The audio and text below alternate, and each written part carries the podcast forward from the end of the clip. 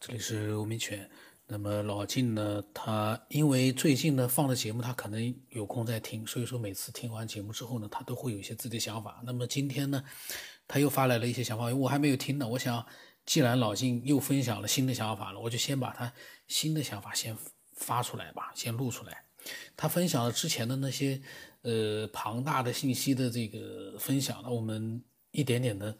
呃陆续的录出来。那么他今天又在讲啊。呃，我接着上一段呢，我再补充一个例子，说的更清楚一点。呃，就像咱们放电影，过去放电影那个呃胶片啊底片，那个呢，它是因因为是摄影的，它其实不是一个连续动作，它是一张一张底片呃接起来，接起来以后呢，它这个放的速度是超越了我们这个眼睛视觉移动的这个。速度之后，我们看起来是连贯的，其实它不是连贯的，它是一张一张底片叠加出来的。那么你没有看过这个电影的时候呢，你会感觉这个呃事件是连续的，动作都是连续的啊，这个就好像是时间是有连续性的延续下去的这么一种假象啊。实际上这个时间其实是在放电影这过程，时间是个假象啊，它是由于因为你这个放的速度快了以后，你看的是。连续的，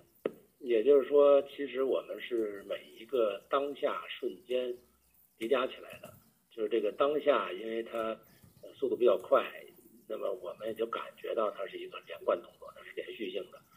所以有了时间感觉。但假如说那个放电影的人啊，因为他已经他他看底片，比如说他你说我这个半个小时以后这人是。呃后边情节是什么？他可以直接给你说出来，因为他可以呃看到所有的底片，比如把底片全部打开以后，你去看底片，你可以跳着看，你直接看后边十分钟以后那底片它是什么结果，是哪张图，啊？这就跟那个预见未来差不多，就是我我可以随便跳哪张，啊，我再往前看，我看到最后我再往前看，一开始是怎么回事呢？我也直接可以跳。还有一个就是小孩的那种那种漫画书啊，就他那个书是。就是一张图，然后下下边一张图，它是动作是连贯的。他比如说画了二十多张图，然后你拿这个书一篇一篇翻的时候呢，它的每个动作改变都很小。然后你要是连续翻，哗一下那么翻下来的话，那这个就是成为一个动感了啊，就是一个动动感的图。他这个抬胳膊举举举举手啊，它都是一个连续动作，是因为你放的快了出现这个。那这个跟时间实际上是一个道理。呃。这个推理来说，可能这个宇宙当中的这种这种能量啊，或者上帝啊，或者什么，反正他是把你，假如把你这个人的这个呃生命周期啊，他或者说你这个呃宇宙的演变周期，它是每一个片段都是存在的，都已经甭管你以历史还是未来，它都是都是一个片段一个片段给你叠加起来的，叠加起来，只不过你看的是一个。呃，连续动作，呃，连续感，然后你觉得这是是是有时间概念，可是对于这个高能量的人呢，他可以看到未来的人，他实际上就是一下可以把你后边那张图给取出来，然后展现给你，那那时候就是那样的，啊，这个其实是一个道理，嗯，所以说这个时间呢，包括空间这种呃远近关系啊，或这个呃长短关系啊，时间的这种这种久远关系。其实它也是一个错觉，也就是三维时空里边的能感受到的一种错觉，啊，也就是说你你只能在这个时空这么感受，你你换一个时空，它可能你看到的可能就是一堆堆的那个那个片段啊，你想呈现哪个，它就呈现哪个，啊，它它是它是一个错觉，它不是一个一个确实的真正的一个一个物理的东西啊或者什么，它其实就是就是这个宇宙宇宙运行的一种。模式造成的这么一种东西，啊，只不过在我们这个能级上，我们呃体会到的是一个连续性。啊，听到上一期那个节目说讲了，这个小孩可以看到死去的灵魂啊，啊，这个其实呢，我也有同样的一个一个经历，就是原来我那个妻子的呃妹妹的孩子，原来住在。六道口那边嘛，他那边呢，就是原来是件呃农田公公社吧，农田，然后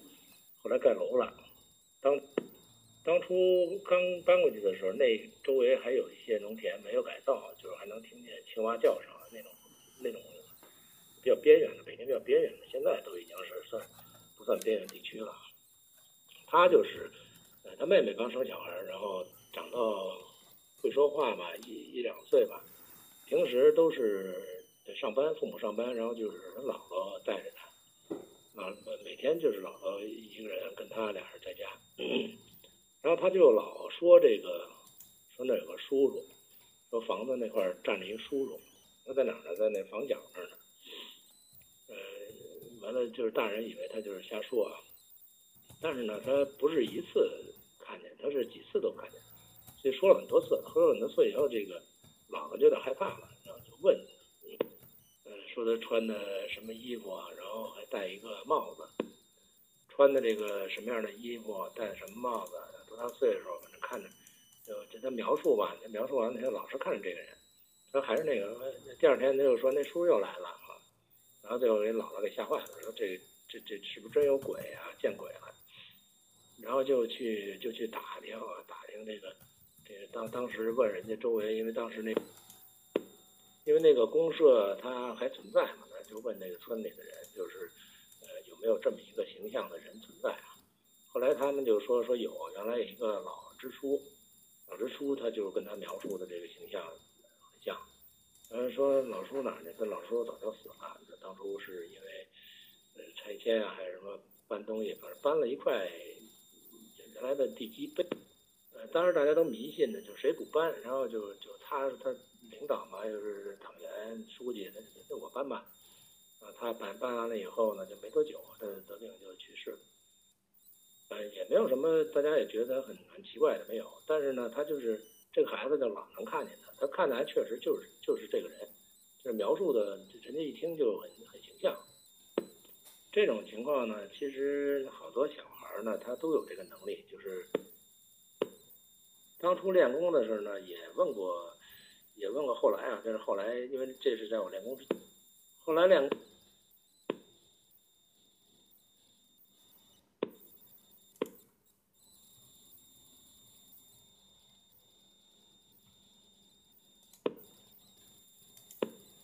孩的这个意识惯性，他们这个后来呢，我就问我们练功那个师傅，因为这个这个。练功是之后发生的事儿，我想这事儿了，就问他，他说这个是很正常的，因为小孩嘛，就是他在呃三四岁之前，他这个跟身体的磨合没没没磨合好，然后他那些灵界的东西呢，他都是互通的，他生下来的时候是实际上是跟，呃他是对灵魂的敏感度比你对人体的敏感度要强。所以他会会看到很多你看不到的东西。那么随着他的一些学习啊，或者一些呃，就是呃，这个一些经历的熏染以后呢，那些东西呢，他就不敏感了，慢慢他就退化了。我第一个师傅呢，他带过两个弟，就是两个小孩，一个男孩，一女孩。那俩女那俩孩子呢，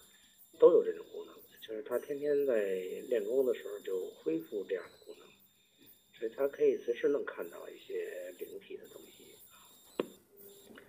那么中国有句老话，就是说这个可能小孩啊，他脑袋上那个囟门没有关闭之前，他是能看到灵界东西的。然后这个骨头发育完全了以后，他那个囟门关上了，关了以后他就看不见了。我觉得这个是一个误传啊。这个从原理上来讲呢，可能是，可能是另外一回事。科学界呢解释就是说，呃，这个，呃，说孩子在零到七岁之间，他的这个，脑子里面会有一个，叫叫叫，叫这个。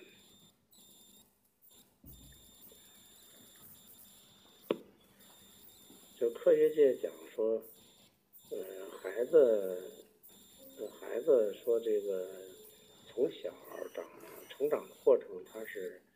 脑子的发育是经历一个周期的，就是他的神经元在在发展，然后嗯，可能在三四岁的时候，它的神经元的活跃程度是非常高的。然后到这个之后呢，他到七岁之前，他会逐渐的固化，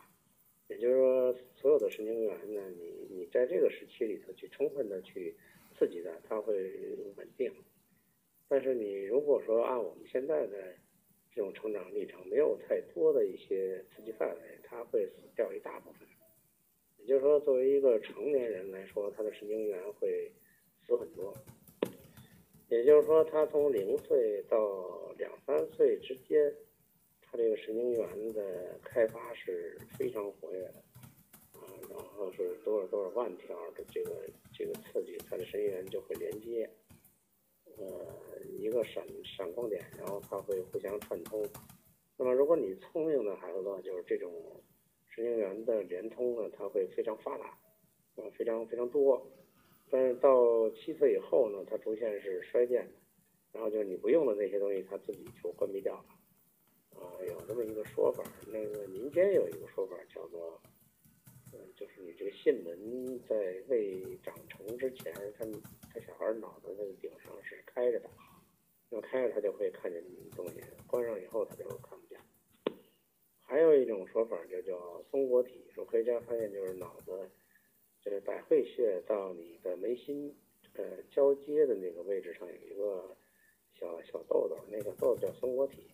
这个松果体呢，它是就是属于休眠状态。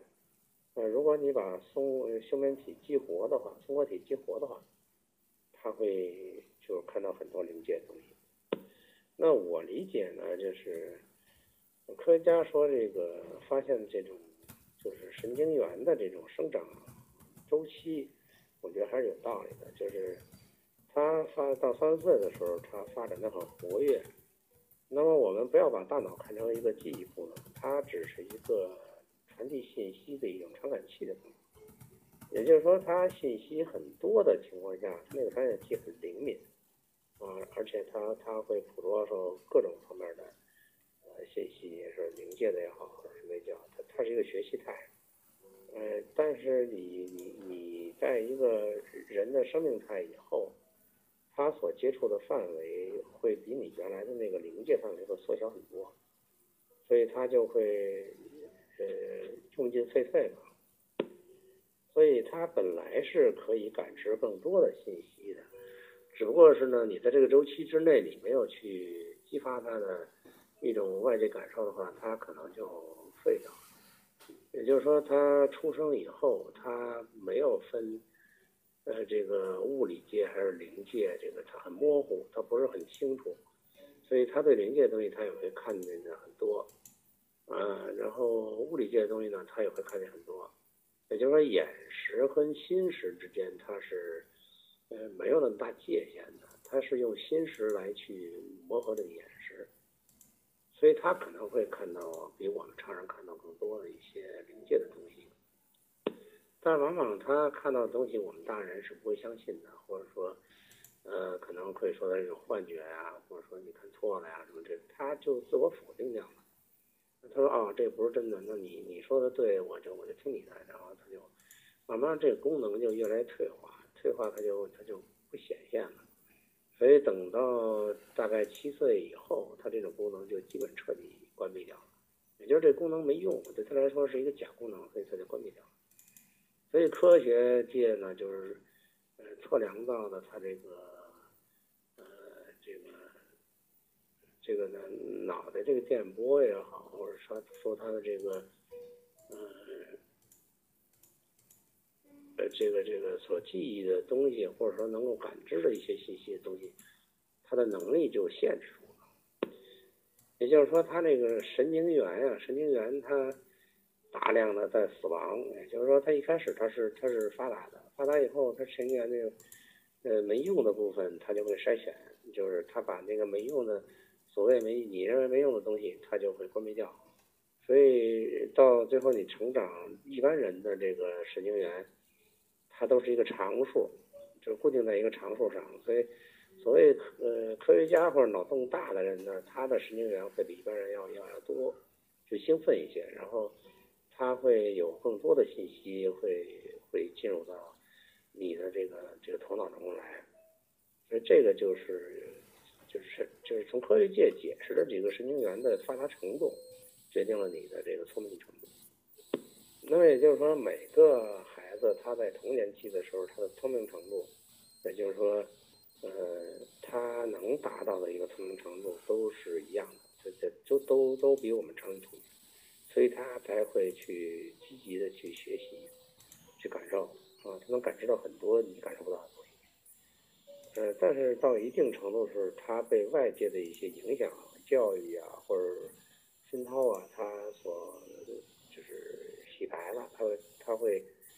调整调整完了以后呢，那些没用的东西它就自动熄灭了，就关闭掉。其实这也挺可惜的啊。说假如说这个人类科学能认知这些东西的话，他我就想会不会就是说我办一个学校，把这个课程搁在里头，比如说他上幼儿园的时候，或者上这个呃幼教的时候，或者上这个小学的时候，他会。有那么一个，假如有这么一个课程，就是专门是一个冥想或灵修的课程，就让他去固化、去加强这样一个感知能力，啊，去训练他加强感知能力，而不是说，呃，把一些成熟的一些知识加给他以后，他会把那些东西丧失掉。我记得曾经小那个时候看书的时候，曾经有一个。呃，有一个大师啊，他就说，可能是也是台湾的，就是他做了一个实验，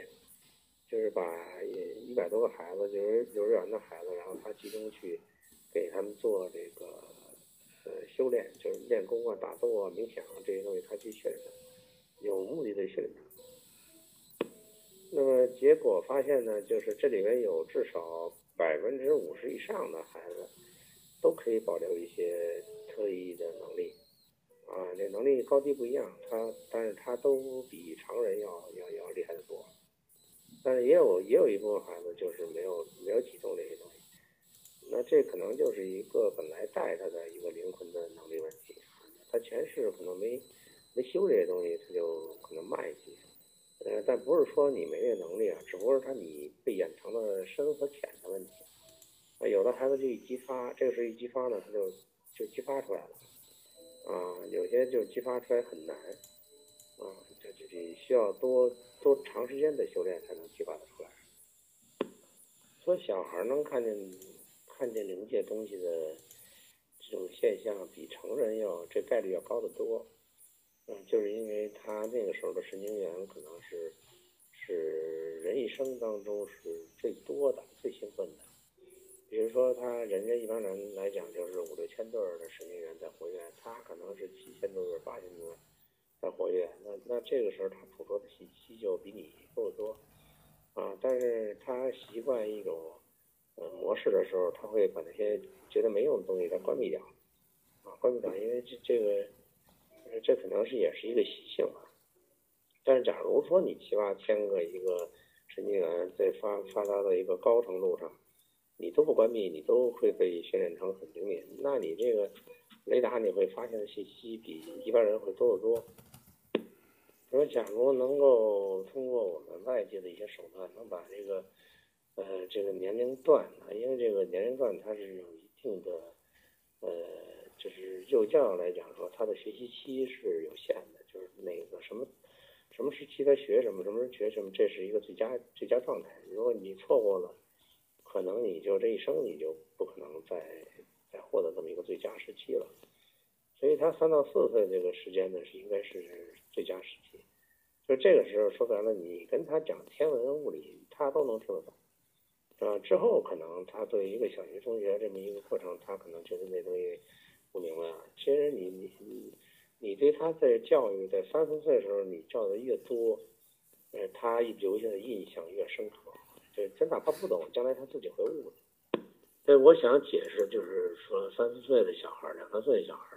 他能看见很多你看不见的东西，这事儿很正常。因为他本身人具备这个能力，不是说人没这个能力是学出来的，不是。呃，只不过是他原来那个能力是你在日后的一些现实生活中的一些影响和熏陶，他会被掩盖掉，掩盖掉以后他找不回来了，啊，所以所以也没必要去就特别惊讶说能看到死亡的灵魂，这个我觉得这事很很简单，这这他肯定的，因为死亡的灵魂满街都是啊，就是有病的没病的，他满街都是，就是你只不过你看过呀。你要看到的时候，你觉得可能比我们现在世界上的人还多还热闹哈，这就是随便大家活来去，但是他可能会没有什么障碍感啊，他随便走。其实我们对人体不了解的这个过程，实际上耽误了很多孩子。就你要从小，你要说训练他有这样功能，他可能就很容易掌握。但是你要说一个理非常理性的一个大人去合计这事儿，因为他。他意识里的抗力很强，就是他不信或者怀疑或者什么，他很强，他放不下自己，所以他很难接受到这么一种，呃，你认为非理性的或者不科学的一些感觉，他会感觉不到。其实人跟外界交往的这个手段，它就是感觉，啊，他所有东西都要转化成感觉来储存到你的这个潜意识里，那么感觉就是一种，就是你。意识的一种能量模式，啊，就是我我怎么转，我我这能量模式怎么怎么运动，它都是通过感觉来实现的啊。就是我感觉到这么一念，我觉得是这样的，然后他就这样去去去去考虑问题了，啊，嗯，他的你包括他的眼睛看到的、耳朵听见的、鼻子闻到的、嘴巴尝到的，啊，还有这个身上感觉到的所有这些东西，包括你想到的，都是一种感。觉就是你把你把通过这些手段，眼耳鼻舌身的手段去捕捉到的信息，就反映到一个你的感觉深处，那么这感觉就是你的获得的一个经验。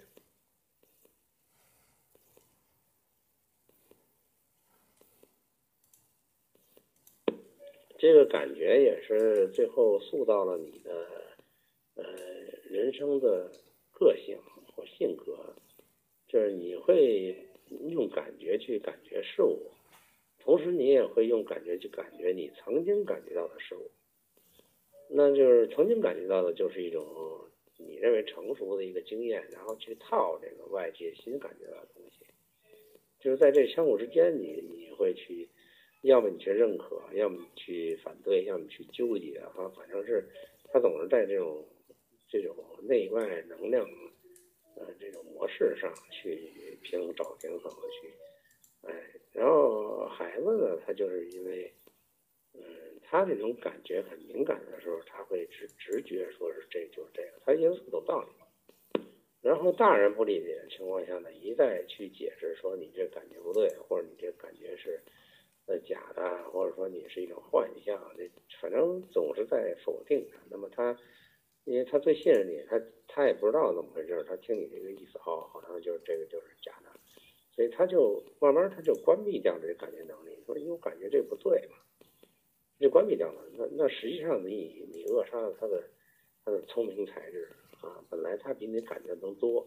但是他在你的心调之下，他慢慢成为你的你的这种感觉，所以他就把自己感觉丧失掉了啊，心理学叫叫迷失自我。那从气功学来讲呢，等于是你把那个感知能力的那个能能耐水平给给关闭了，所以你就你就感知不到。我后来很长一段时间都期盼说，如果国家教育里边教育大纲里边，比如把这个幼儿教育和这个小学教育结合起来，去开一门心理课。当然，心理课不是我们现在讲心理学的这种啊，就是。你要去让他充分的体会、感受他的感觉所在，就扩大他的感觉。那个呢，呃，包括你看到的所有东西，你你都可以去强化它。那么它慢慢，它这个功能呢就会变得很强大。这个功能不是靠学语文、数学、英语这些东西学来的，它就是从生活当中它的一种人对外界的一种感受，然后反馈成一种思想自然来存在。那么老金的听到了那个小孩子是不是能够轻易的看到鬼魂呢？他就发表了呃很多的上面的那些信息，嗯、那些他对于这个这个小孩子能够看见鬼魂比较容易的这个看法，他觉得这是天生就有的能力，只不过我们在长大了之后呢，可能这方面的能力呢就慢慢的就没有了。然后呢，他说其实看到鬼魂也不稀奇，满大街都是。这个呢，我听的时候呢，我有一种毛骨悚然的感觉。这个老静 他怎么会说满大街都是鬼魂啊？可能是这样，但是想想还真的是挺可怕的。这满大街都是鬼魂的话，嗯、这个小孩那个童年、那个幼年时代，那那多可怕！但是我就不记得说三岁之前有没有看到过所谓的鬼魂，我一点没有印象了。那么如果说有记得这方面，比如说有人还记得三岁之前的幼年时期的那种各种各样的一些看到的一些现在已经看不到的那些景象，如果能记住的话呢，可以分享。然后，嗯、我的微信号码是 B 幺五 S 八不当什么八，微信的名字呢是九天以后。我希望呢，嗯、更多的人能够分享他们的嗯、各种各样的一些经历想法。那么今天就到这里吧。